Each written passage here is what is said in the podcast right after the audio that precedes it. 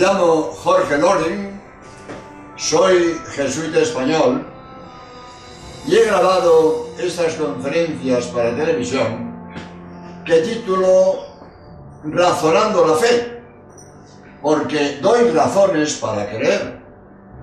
¿Por qué creo en Dios? ¿Por qué sé que Cristo es Dios? ¿Por qué estoy seguro que la única iglesia fundada por Cristo es la católica? Razones para creer. Hay que fundamentar la fe. Fe con raíces, bien agarrada, como los árboles. Un árbol que tiene buenas raíces, ya pueden soplar los vendavales. El árbol resiste. Pero un árbol que no tenga raíces, al primer soplido lo tumban. Y eso pasa con la fe de mucha gente. No tienen raíces su fe. Tienen una fe por osmosis, por ambiente. Se han educado en una familia católica, en una sociedad católica. Bien. Católicos por clima. No basta. Hay que tener razones para creer. Porque la fe puede sufrir muy fuertes vendavales. Muy fuertes vendavales. Si tiene raíces, aguanta. Si no tiene raíces, la tumba. Por eso creo que es muy importante razonar la fe. No, creo solo por la razón. Creo porque me fío de Dios, que es el que revela las, las verdades de la religión. Creo porque me fío de Dios. Pero si además de esto hay razones para mi fe, eso me da optimismo, me da alegría, me da esperanza, camino más firme por la vida. Pues esto es lo que he querido hacer con esta serie de conferencias. Y al final de cada una, pues saldrá en pantalla la lista de todo mi material apostólico por si alguien puede interesarle. Espero que estas conferencias sean de su agrado y provecho espiritual.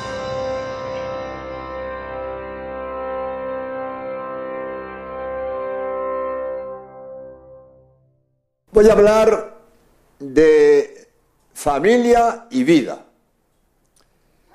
La familia, dice el Papa Juan Pablo II en su encíclica Familiaris Consorcio, la familia es uno de los bienes más preciosos de la humanidad. Y el Papa Benedicto XVI cuando estuve en Valencia, dijo, la familia es un bien insustituible, insustituible. Porque la familia se transmiten a los hijos los valores, la fe, la moral, la veracidad, la honestidad, la lealtad, la fidelidad, etcétera, etcétera, etcétera. En la familia se enseña a los hijos a ser sacrificados, a ser serviciales, amables, etcétera, etcétera. La familia deja en los hijos un sello permanente. Cuando yo era joven, iba a la cárcel y recuerdo de los presos dos testimonios tremendos. Bueno, uno maravilloso y otro horrible. Me decía un preso, padre, yo todas las noches rezo tres Ave Marías, porque eso me lo enseñó mi madre. Un hombre maduro, un hombre ya mayor. Todas las noches rezo tres Ave Marías, porque eso me lo enseñó mi madre. Y otro me dijo, padre, yo maldigo a mi madre por no haberme enseñado religión.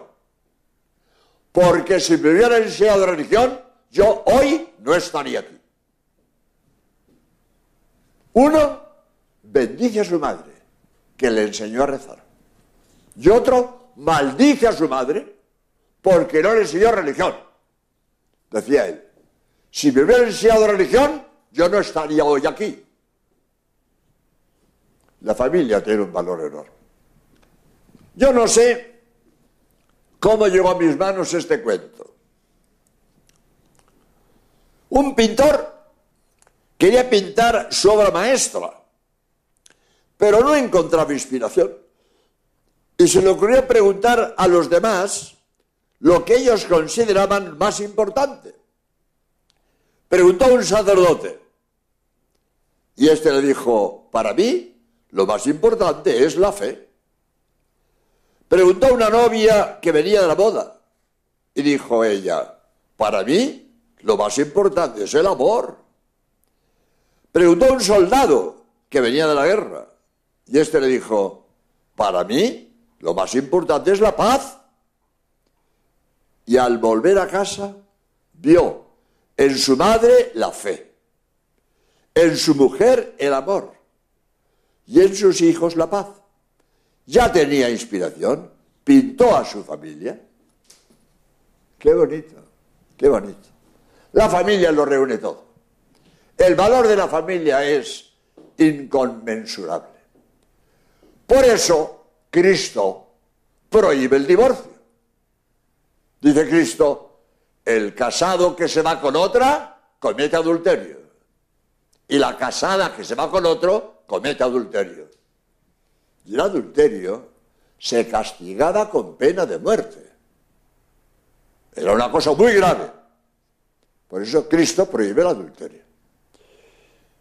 Prohíbe el adulterio por muchas razones, pero sobre todo por bien de los hijos. Los grandes perjudicados del, divorcio son los hijos, son los hijos. Dice el doctor Carnot, los hijos de los divorciados son huérfanos de padres vivos. Y el doctor Aquilino Polaino dice, los hijos sufren más con el divorcio de sus padres que con la muerte de uno de ellos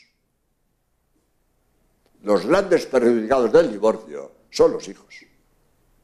Pero además, voy a leer un dato importantísimo, que los hijos de los divorciados suelen terminar delincuentes. Tengo aquí, tengo que buscar los datos, como es lógico, pero los tengo ya señalados. un dato sobre los tremendos hijos de... El, en el semanario, el semanario, una estadística publicada por el Tribunal de Menores de Chicago afirma que el 80% de los menores delincuentes son hijos de divorciados. Los hijos son los tremendos perjudicados del divorcio. Yo no niego que a veces un segundo matrimonio es mejor que el primero. Puede ocurrir, puede ocurrir. Pero a pesar de eso, el divorcio es un mal. Porque hay que buscar el bien común. El bien común. Y aunque las leyes tienen que ser para el bien común, aunque a lo mejor perjudican a un particular. Pues puede ser, puede ser. Pero las leyes se hacen para el bien común. Por ejemplo, el país necesita autopistas. Y la autopista pasa por el huerto de tomates que tiene un señor. Lo siento mucho. No vamos a dejar, a dejar de hacer autopistas porque usted quiere defender su huerto de tomates. Se hace autopista. A usted le dejan sin huerto de tomates. Lo siento mucho. Pero hay que hacer autopistas. Hay que buscar el bien común. Aunque es posible, es posible que un señor quede perjudicado por esta ley. Pero no hay duda, el divorcio es un mal para la sociedad.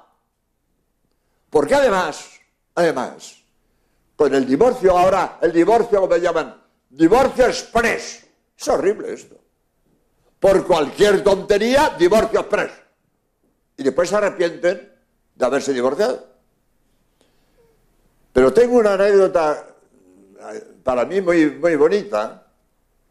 Yo daba conferencias en Torrevieja, al lado de Alicante, y hablaba del casino a la juventud. Y como era el casino, pues eh, había eh, socios del casino que estaban por los laterales jugando al dominó o a las cartas. Yo les hablé de esto.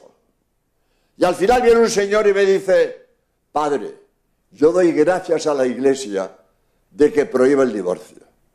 Porque en un momento de crisis de matrimonio, yo estaba dispuesto a divorciarme. Pero como la iglesia no me permitió divorciarme, superé la crisis. Hoy estoy encantado con mi mujer. No podría vivir sin ella. Y si entonces me divorcio, se la lleva otro. Gracias a que no, dejaron de, no me dejaron divorciarme, hoy he superado el momento y soy muy feliz. Y esto pasa muchas veces. Un momento de crisis, un momento de, problemática. Uno quiere romper el, el matrimonio. No, hombre, no. No lo rompas. Supera el momento. Pitágoras, el, el, dice, la frase muy bonita, educa bien a los hijos y no tendrás que castigar a los hombres. Pero, mm, perdón, esta, esta anécdota hubiera venido antes, pero es que me he acordado ahora. Pero ahora viene otra anécdota sobre esto, de Paul Pearson. Dice, si tu matrimonio está roto, no cambies de pareja, arréglalo. Si tu, si tu matrimonio está roto, no cambies de pareja, arréglalo. Esto le importa, arréglalo, que todo tiene arreglo, menos la muerte, todo tiene arreglo. Y puede ser que la convivencia en común sea imposible. Pues sí. A veces las circunstancias son tales que la convivencia en común es imposible. Bueno, pues si es imposible la convivencia en común, la Iglesia permite la separación. Podéis vivir separados, pero el vínculo no se rompe. El vínculo permanece. Por lo tanto, no puedes casarte de nuevo. El Señor está de moda. Ha reanudado su vida. Ha reiniciado un nuevo amor. No. Ha reiniciado un adulterio. Que es distinto. El casado que se va con otra comete adulterio. Por lo tanto, si no podéis vivir juntos, bien, podéis vivir separados, pero no volveros a casar, porque el vínculo no se rompe hasta que muere uno de los dos. Por lo tanto, o una de dos, o aguantas en el matrimonio, que hay que aguantar, siempre hay que aguantar. Toda convivencia humana exige aguante. Y el que no quiera aguantar a nadie, que se vaya a una isla desierta y allí no aguantará a nadie, aguantará la soledad. Pero la convivencia exige aguante.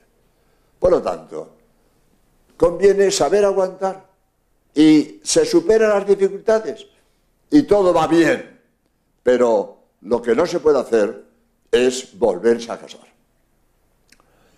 A no ser que se logre la anulación del matrimonio. Mal anulación. No es anulación, es declaración de nulidad, que no es lo mismo. No es que se anule el vínculo, se demuestra que no hubo vínculo, es otra cosa. Porque a veces hay impedimentos que hacen nulo el matrimonio. Por ejemplo, la coacción. Dicen, yo no sé, yo lo que oigo, que Marisol, aquella el artista cuando era niña, dicen que juró que la coaccionaron para que se casara. ¿Eh? Su, eh, en fin, un señor la coacciona para que se case con su hijo. Bueno, pues si es verdad lo que dice Marisol, que, que lo juró, que la coaccionaron para que se casara, ¿ese matrimonio nulo? Uno no puede casarse por coacción. Si es verdad que te coaccionan, el matrimonio es nulo. Entonces se declara la nulidad. Y a veces ocurre, hay matrimonios que logran la nulidad, declarar que fue nulo. Pues sí. Entonces ya puedes casarte de nuevo. No hubo matrimonio, fue nulo aquel matrimonio, puedes casarte de nuevo. Pero quiero advertir una cosa, que se dice, si tienes dinero, consigues la nulidad. Todo consiste en pagar. Pues no, señor. Eso no es verdad. Hombre, es verdad que conseguir la nulidad cuesta dinero, porque hay unos señores que su profesión es estudiar las causas matrimoniales y cobran porque es su profesión. El conseguir la nulidad cuesta dinero. Pero si no hay razones, no hay dinero en el mundo que logre una anulación. Hace falta razones y también dinero para pagar a los que lo tramitan. Pero si no hay dinero y hay razones, te lo dan gratis. Y esto no se sabe. Esto no se dice porque los que salen en las revistas son los famosos que tienen dinero y pagan. Pero los, los que lo consiguen gratuitamente, eso no sale en periódicos.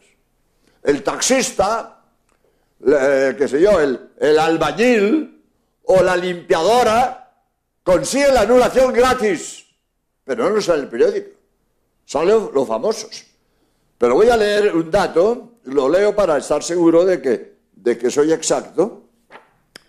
Voy a leer un dato de eh, las anulaciones gratis, el padre Martín Patino, vicario de Madrid, dijo por Radio Nacional que el 30% de las anulaciones de, aquel año fueron gratuitas. El 30% fueron gratis, pero no salen los periódicos. El albañil, el taxista, la limpiadora, eso no sale en periódicos. Ahora, Camilo José de Cela, Marisol, eh, Rocío Jurado, estos sí salen en los periódicos. Pero si consiguen la nulidad es porque había razones.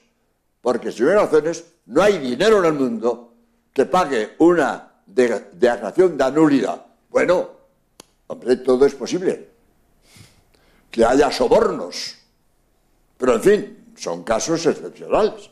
Y además, si las cosas no son leales y justas, delante de Dios no valen. Uno jurará en falso para lograr la nulidad. Uno jurará en falso. Los papeles se los arreglan. Delante de Dios nada. A Dios no le engaña a nadie.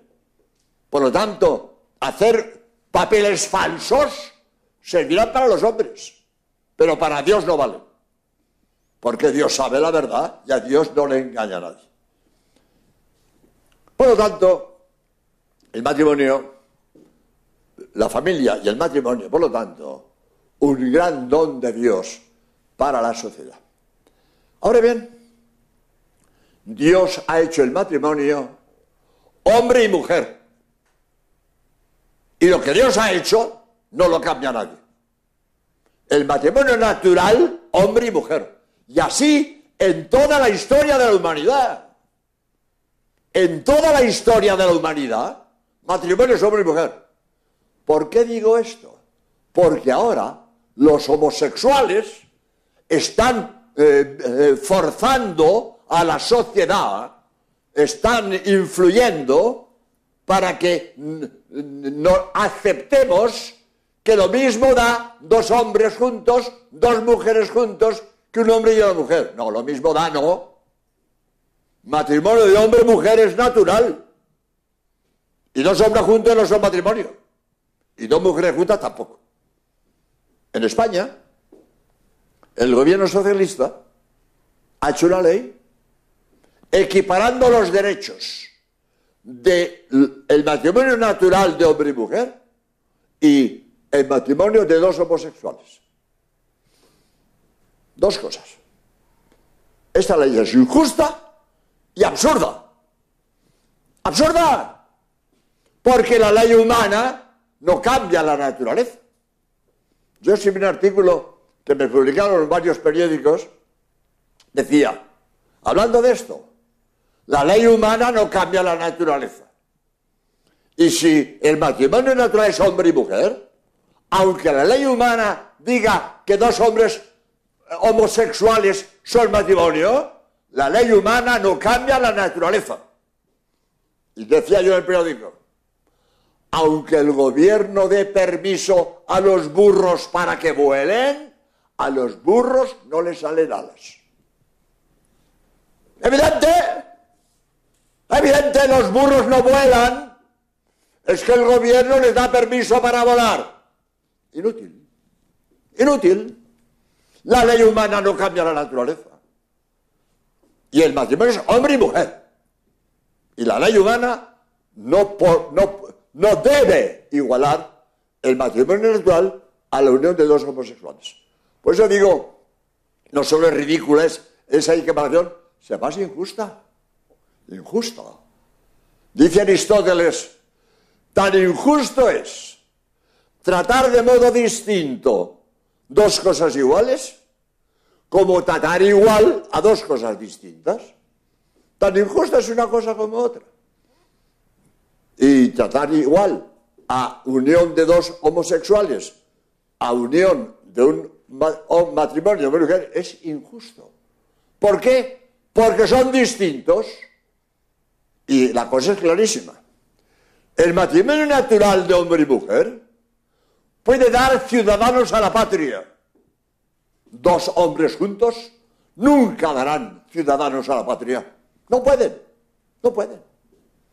Darle los mismos derechos a dos homosexuales que viven juntos que a un matrimonio de hombre darán o no, pero pueden dar. Eso es injusto. Eso es injusto. Porque, repito, un hombre y una mujer pueden dar hijos a la patria. Dos homosexuales no pueden.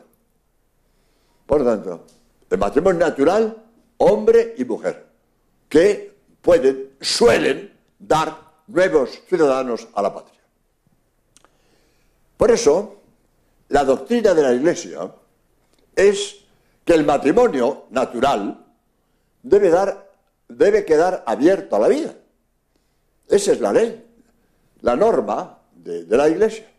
El matrimonio natural debe quedar abierto a la vida. Esto me lleva a hablar del control de la natalidad. Problema muy importante en nuestra sociedad. No hay duda que a veces hay motivos para que en el matrimonio no se deseen hijos o se quieran aplazar. Hay motivos. Habrá gente que no tiene motivos, prescindo. Pero qué duda cabe que hay momentos que, que hay razones para que ese matrimonio no quiera más hijos o quiera aplazarlos. Para eso hay muchos métodos. Desde los abortivos los perjudiciales a la salud y los morales. Naturalmente, voy a hablar del método moral, que es el que la Iglesia acepta. El método Billings. método Billings es un ginecólogo australiano.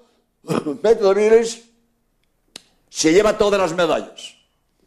Yo hablaba de esto hace ya unos años, cuando aquel célebre nadador norteamericano Mark Spick en, la Olimpiada se llevó todas las medallas de oro. Bueno, y recientemente, en la última Olimpiada, este otro también nadador norteamericano, eh, eh, que nos llevaba? Phelps, que nos llevaba. Pues Mark Spick y Phelps se llevaron todas las medallas de oro. Pues Billings se lleva todas las medallas de oro. ¿Por qué? es el método más seguro, más sano, más sencillo, más barato y encima moral. Billings se lleva todas las medallas. Primero, más seguro. Voy a leer para ser exacto en lo que digo. El más seguro, la or Organización Mundial de la Salud, la OMS, Organización Mundial de la Salud, en un informe técnico de la fertilidad familiar, afirma que el método Billings tiene 99% de seguridades. Ningún otro método es tan seguro. Billings, el más moral, el único moral, se lleva todas las medallas. El más seguro, 99% de seguridades. Lo dice también el autor. Pero es que la Organización Mundial de la Salud confirma que es cierto. 99 seguridades. El más seguro. Segundo, el más sano. Está demostrado que la píldora produce cáncer. Está demostrado. ¿Por qué no lo dicen los envases? ¿Por qué los, los paquetes de tabaco el gobierno español lo ha mandado? El tabaco mata. Que lo sepa el fumador. Tú quieres fumar, fuma. Pero el paquete, el gobierno español ha mandado poner el tabaco mata. ¿Por qué en los envases de la píldora no pone esto produce cáncer? Que lo ponga. Porque es así. Voy a leer datos. El Instituto Nacional del Cáncer de Estados Unidos eh, eh, dice, habla el sustancial aumento de varios tipos de cáncer en las pacientes tratadas con anticonceptivos orales. Aumento especialmente significativo en cáncer de mama, cáncer cervical y cáncer de hígado. Repito, Instituto Nacional del Cáncer de Estados Unidos. Que lo sepan, no se dice. Otro dato. El, el Bademecum Internacional de Especialistas Farmacéuticas, de especialidades farmacéuticas, que tienen todos los médicos españoles, se dice, se ha demostrado que las mujeres que toman anticonceptivos orales sufren alteraciones cardiovasculares en proporción superior a las que no las toman. Pues que se diga esto, que se diga, no se dice.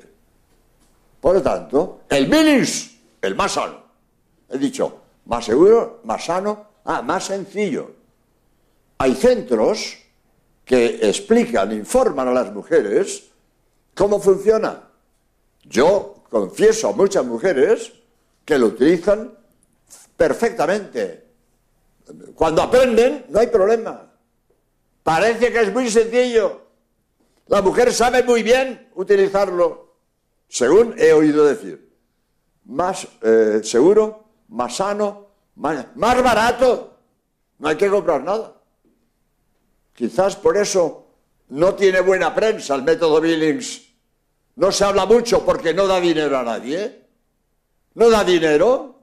No hay que comprar nada. Y por eso, pues, no tiene buena prensa. Pero más seguro, más sencillo, más sano, más barato y más moral. Por eso digo, el método Billings se lleva todas las medallas. Porque además conviene que lo sepa la gente, que el DIU es abortivo. Y la píldora del día después es abortiva. Y el aborto, el crimen más horrendo que se puede cometer. Que una madre mata a su hijo, eso es el crimen más horrendo que se puede cometer. Que una madre mata a su hijo. A la mujer que aborta, yo no la llamo fiera para no insultar a las fieras. Todas las fieras defienden a sus crías. La única madre que mata a su hijo, la humana.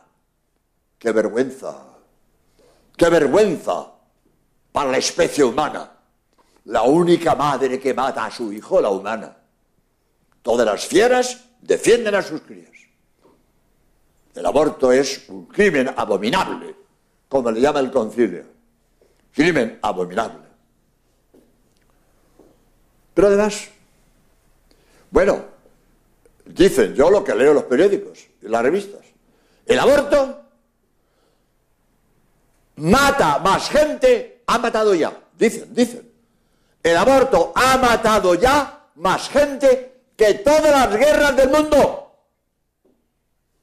Dicen, los millones de personas humanas que han muerto por el aborto son más que los muertos en todas las guerras de la historia. Dicen los que saben de esto. Es horrible. El aborto es un crimen abominable. Así le llama el Concilio Vaticano II. Crimen abominable. Yo tuve un debate en, eh, en una radio, en Alicante en concreto, con un socialista, un político socialista, abortista. Y él decía, es que la Iglesia nos quiere imponer su doctrina a los demás. Digo, no. La Iglesia no quiere imponer su doctrina, quiere defender la vida de esos seres humanos inocentes a quien ustedes quieren matar. La Iglesia no es que quiera imponer su doctrina, quiere defender a seres humanos inocentes a que ustedes quieren matar. Decía yo, ¿usted qué ideología tiene usted que permite que, sea lícito que una madre mate a un ser, a su hijo inocente? ¿Qué ideología? Ni católico ni no católico. Para defender la muerte del inocente, ¿eh? No, hace, falta ser católico, basta ser justo. Pero ¿qué ideología tiene usted que condena a muerte a un inocente? ¿Usted qué ideología tiene? Ni católico ni no católico. Al ser inocente no se le puede condenar a la muerte. Ni católico ni socialista, nadie. Y condenar a muerte a un inocente es una, una injusticia. Me decía, bueno, es que no se sabe cuándo empieza el ser humano. No lo sabrá usted que es político, decía yo. No lo sabrá usted que es político.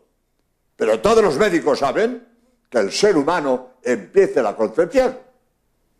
Todos los médicos del mundo saben, el ser humano empieza la concepción. Voy a leer algunos datos. Repito, porque leyéndolos soy más exacto que hablando de memoria. Que el ser humano empiece la concepción.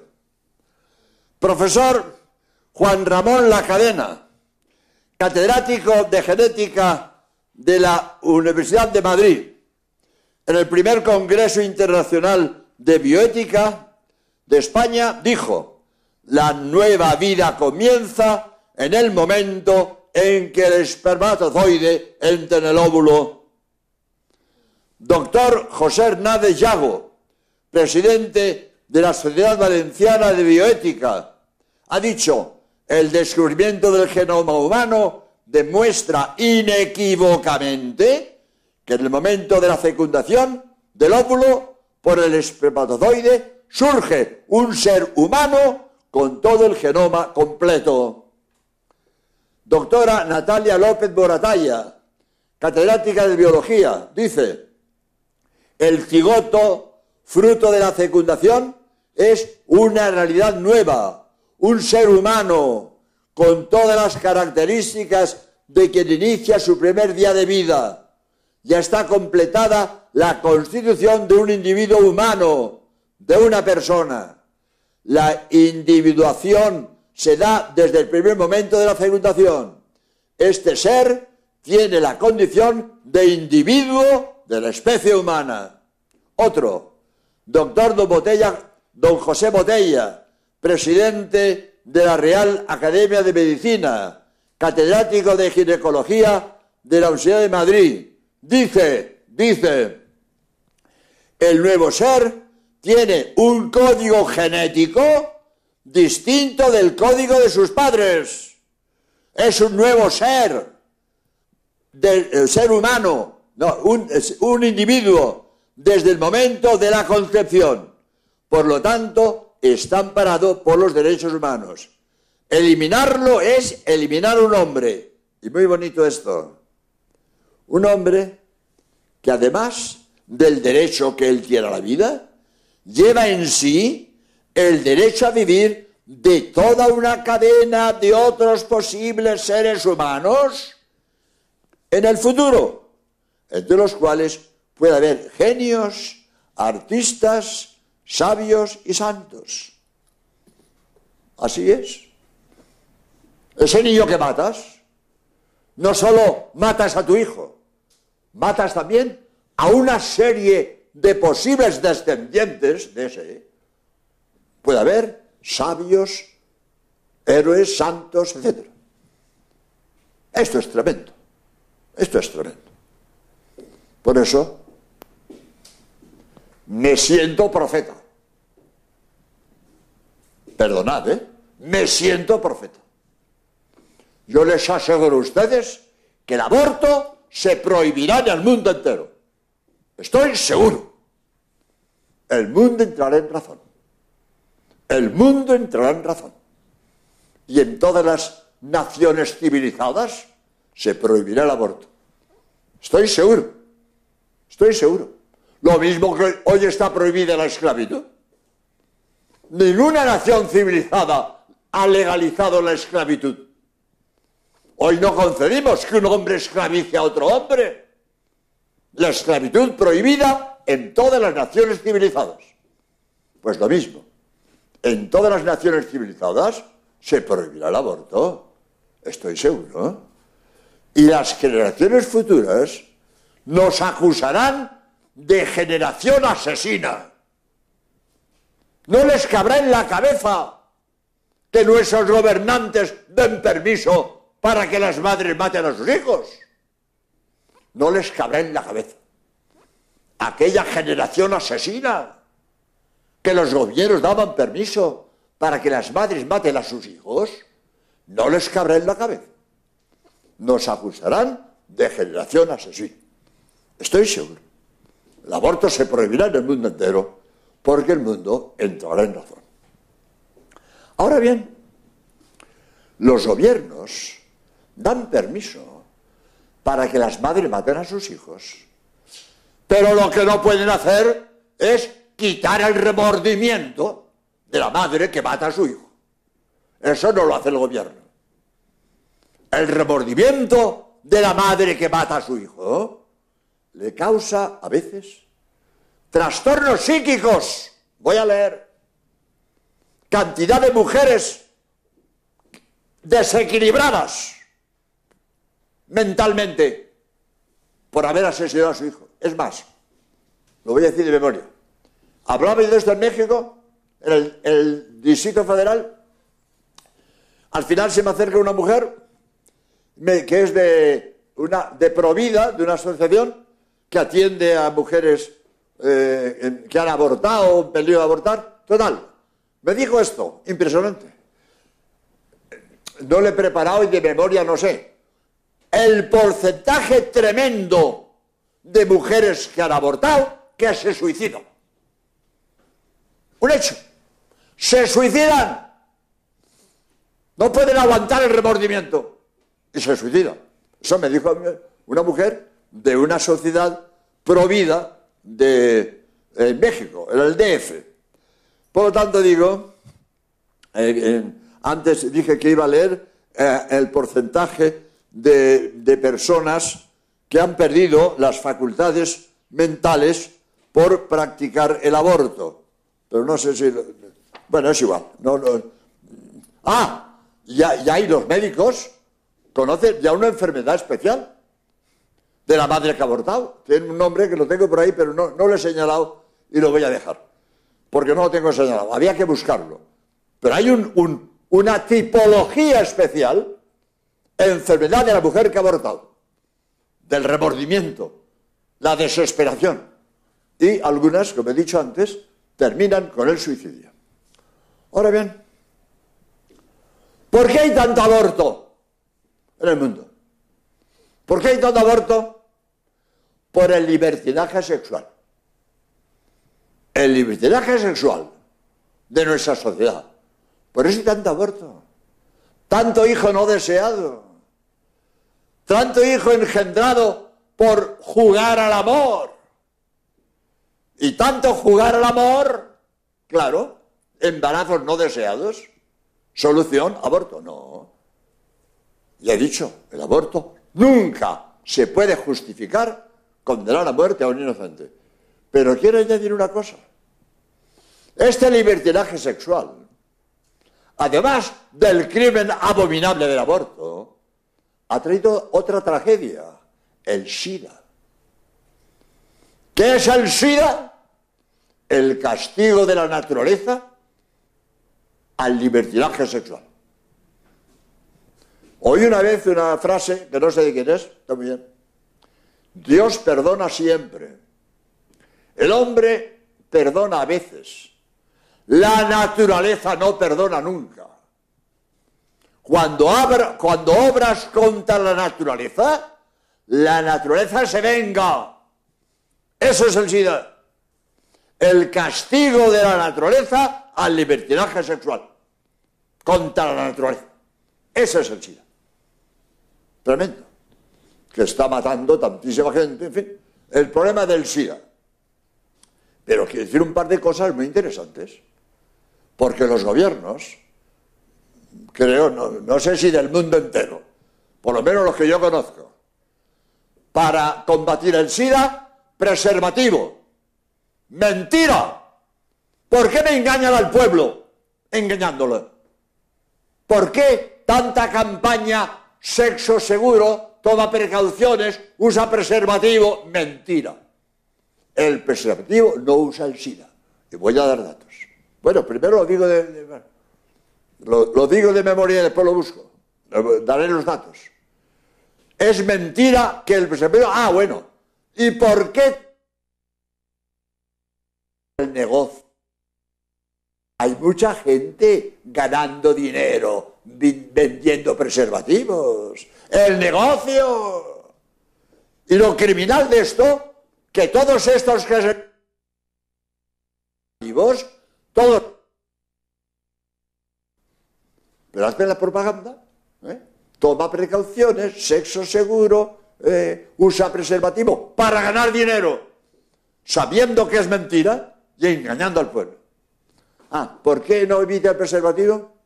Porque los poros de la goma son 50 grandes que el virus del SIDA. La goma tiene agujeritos microscópicos. A simple vista no se ven. Hay agujeritos, se llaman poros, y según, ahora voy a dar datos, los poros de la goma, los agujeritos, son 50 veces más grandes que el virus del SIDA. El virus se cuela por el poro como una pelota de tenis por el aro del baloncesto. Con la misma facilidad que una pelota de tenis se cuela por el aro del baloncesto, así se cuela el virus del SIDA por los poros de la goma. Voy a leer datos. ¿Por qué me engañan al pueblo? Ah, hay mucho negocio. Hay que vender preservativos. Hay mucho negocio. Cecil Fox, del Instituto Nacional de Salud de Maryland, con microscopio electrónico, ha demostrado que los poros de la goma miden 5 micras y el virus del SIDA una décima de micra. Es decir, 50 veces más pequeños. Por lo tanto, es evidente que el virus del SIDA se cuela. Que no me engañen a la gente ¿eh? para hacerlo. Es que no hay derecho. Es que esto es criminal. Para que unos cuantos ganen dinero, ¿eh? engañar al pueblo y, y aumentar el SIDA. Decía el doctor Polaino muy bien, la gente se fía del preservativo y hace lo que no haría si no se fiara del preservativo. Y así cada vez más SIDA. Voy a dar una... Eh, me gustó mucho cuando lo leí. La campaña japonesa contra el SIDA. Muy bonita. Se dirige a las chicas. Pero lo mismo podríamos decir a los chicos. Le dice a las chicas, muchacha, tú sabes que cada vez que te acuestas con tu amigo, te acuestas también con todas las amigas que se han acostado con tu amigo. Y con todos los amigos que se han acostado con las amigas de tu amigo. Si uno de ellos tiene sida, tú te lo llevas. Toma. Que lo sepas. Que no podemos jugar con el sexo. El sexo no es para jugar. Dios lo ha hecho para el matrimonio, para engendrar hijos, no para jugar. Esto de jugar con el sexo, esto es un disparate. Esto es un disparate. Ahí tenemos el SIDA, muchacha. Cada vez que te acuestas con tu amigo, te acuestas también con todas las amigas de tu amigo y con todos los amigos que se han acostado con las amigas de tu amigo. Si uno de ellos tiene sida, tú te lo llevas. Toma. Que lo sepas. me acuerdo de otra chica, lo que sufría, porque murió de sida el amigo que se había acostado con ella. No sé después cómo terminó el asunto, pero cuando yo la conocí, estaba hecha polvo. Había muerto de sida su amigo con quien se había acostado. Y ella, pues claro, tenía miedo de tenerlo. No sé cómo terminó. Por lo tanto, ah, bueno. Entonces, ¿y cuál es el único modo de evitar el SIDA? Lo que quiere la Iglesia. Lo que quiere la Iglesia. Juventud pura hasta el matrimonio, matrimonio fiel hasta la muerte. Así no hay SIDA. Ese es el modo eficaz de evitar el SIDA. Juventud pura hasta el matrimonio. Matrimonio fiel hasta la muerte. Así hay SIDA. Voy a dar un dato muy bonito, muy interesante.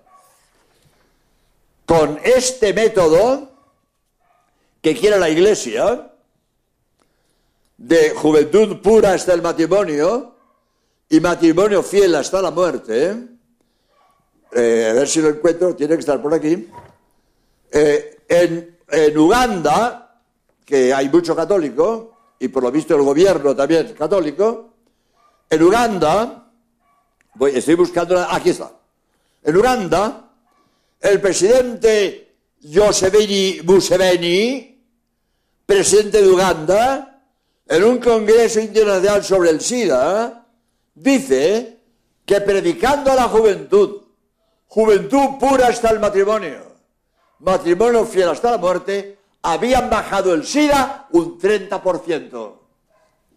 Presidente de Uganda, en un congreso internacional del SIDA. Con juventud pura hasta el matrimonio, matrimonio fiel hasta la muerte, el SIDA ha bajado un 30%. Esto sí, esto sí, esto sí. Y no el, libertinaje sexual que los pornócratas difundan para su negocio. Por eso la Iglesia, que busca el bien, el bien de todos, pide a la, juventud que sea pura. Porque el ser puro es sano. Lo que es malo es ser lujurioso. Nadie se pone enfermo por ser puro. Muchos enfermos por ser lujuriosos. Nadie se pone enfermo por ser puro. Nunca veréis un médico que en su consulta ponga una placa. Doctor fulano, especialista de enfermedades de la pureza. No existe ese médico. No existe. Pero hay miles de médicos. Doctor fulano, especialista de enfermedades venéreas, especialista en enfermedades de transmisión sexual, así, Médicos que estudian enfermedades de la lujuria, así. Médicos que estudian enfermedades de la pureza, ni uno. El ser puro es sano. El ser puro es sano. Y bueno, la pureza es buena. Voy a leer aquí. La pureza es una virtud eminentemente positiva y constructiva que templa el carácter y lo fortalece. Produce paz, equilibrio, equilibrio de espíritu, armonía interior, purifica el amor y lo eleva. Es causa de alegría, de energía física y moral de mayor rendimiento en el deporte y en el estudio y prepara para el amor conyugal. La pureza es buena y además una garantía para la felicidad conyugal. Una garantía. Miren ustedes, muchas veces he oído que viene un chico y me dice, padre, qué suerte, he encontrado una novia que es un ángel. Estoy yo. Que un chico esté orgulloso de que su novia sea un ángel, Esto lo he oído yo. Lo que no he oído jamás, que un chico me diga, padre, qué suerte, tengo una novia que es una golfa. Esto no lo he oído nunca. Que un hombre quiera casarse con una golfa, yo no lo he oído. No lo he oído. Pero que un chico quiere casarse con una chica pura, eso sí. Lógico. Ah, bueno, y digo lo mismo. También las chicas tienen derecho exigir pureza de los chicos. El sexto mandamiento es lo mismo para unos y para otros. Me decía una chica, exigiré que mi futuro marido se haya guardado para el matrimonio como yo me he guardado. Correcto. El sexto mandamiento es lo mismo para chicos que para chicas. No solo las chicas, también los chicos tienen que ser puros. Pero sigo con la idea que tenía. Un marido con sentido común no se casa con una golfa, que la cabra tira al monte. La cabra tira al monte. Dice, el hombre que saca una golfa, que se prepare. ¿eh? No podrá ponerse el sombrero ¿La quieres golfa? Ahí la tienes. Hablando yo de esto en Murcia, me decía un chico, padre, es que puede haber sido una golfa y corregirse. Digo, sí, señor. Tienes razón. Santa María Magdalena era prostituta y terminó santa. Sí, señor. Pero esto es arriesgado, muchacho. Esto es arriesgado. Puede ser, pero no es frecuente que las prostitutas terminen santas. Puede corregirse, pero no es frecuente. En cambio, si es frecuente, la angustia del marido que duda que los hijos de su mujer sean suyos o sean de otro. Esto es tremendo. ¿La quieres golfa? Ya tienes. Y siempre tendrás la duda de quién son los hijos de ella son tuyos de otro. Me decía un chico, padre, tenía dudas de que los hijos de su mujer fueran de él o del amigo. Me dice, padre, si es que tiene toda la cara de mi amigo. Y lo malo es que yo pensaba, tiene razón. No lo dije. No se lo dije. Pero cuando él me decía, que el hijo, que el niño tenía la cara del amigo, yo pensaba, pues tiene razón. Evidente, evidente. La pureza siempre es buena, la lujuria es la mala. Por eso, voy a añadir una cosa que se me ha olvidado decirle en su momento y la quiero decir ahora porque voy a terminar ya. Me falta más que una alusión a María ¿eh? la, la, Virgen protectora del matrimonio. Pero se me olvidó decir en su tiempo y la voy a decir ahora. Cuando hablaba del matrimonio de homosexuales, eh, quería haber metido este, una entrevista, una entrevista en un debate que tuve yo en televisión con un homosexual, era presidente de Colega. Colega es colectivo de lesbianas y gays. Colega, colectivo, lesbianas y gays. Pues, hablando con él, en el, debate, me dijo una cosa que la quiero decir porque siento haberme olvidado en su momento. Él me decía, es que la iglesia nos margina. Y yo decía, no, la iglesia no os margina. La iglesia quiere que os venzáis lo mismo que exige que se venza el casado que le gusta a la vecina. Al casado le prohíbe que se vaya con la vecina, aunque le guste más que su mujer. Y al homosexual le dice que se domine. ¿Le gusta lo de su mismo sexo? Tiene que dominarse. Porque lo que le gusta no es moral. Tiene que dominarse. Y le decía yo, el homosexual que se domina puede llegar a santo que es lo más grande que hay en la tierra. El homosexual que se domina puede llegar a santo y la iglesia lo pone en los altares. Aunque sea homosexual.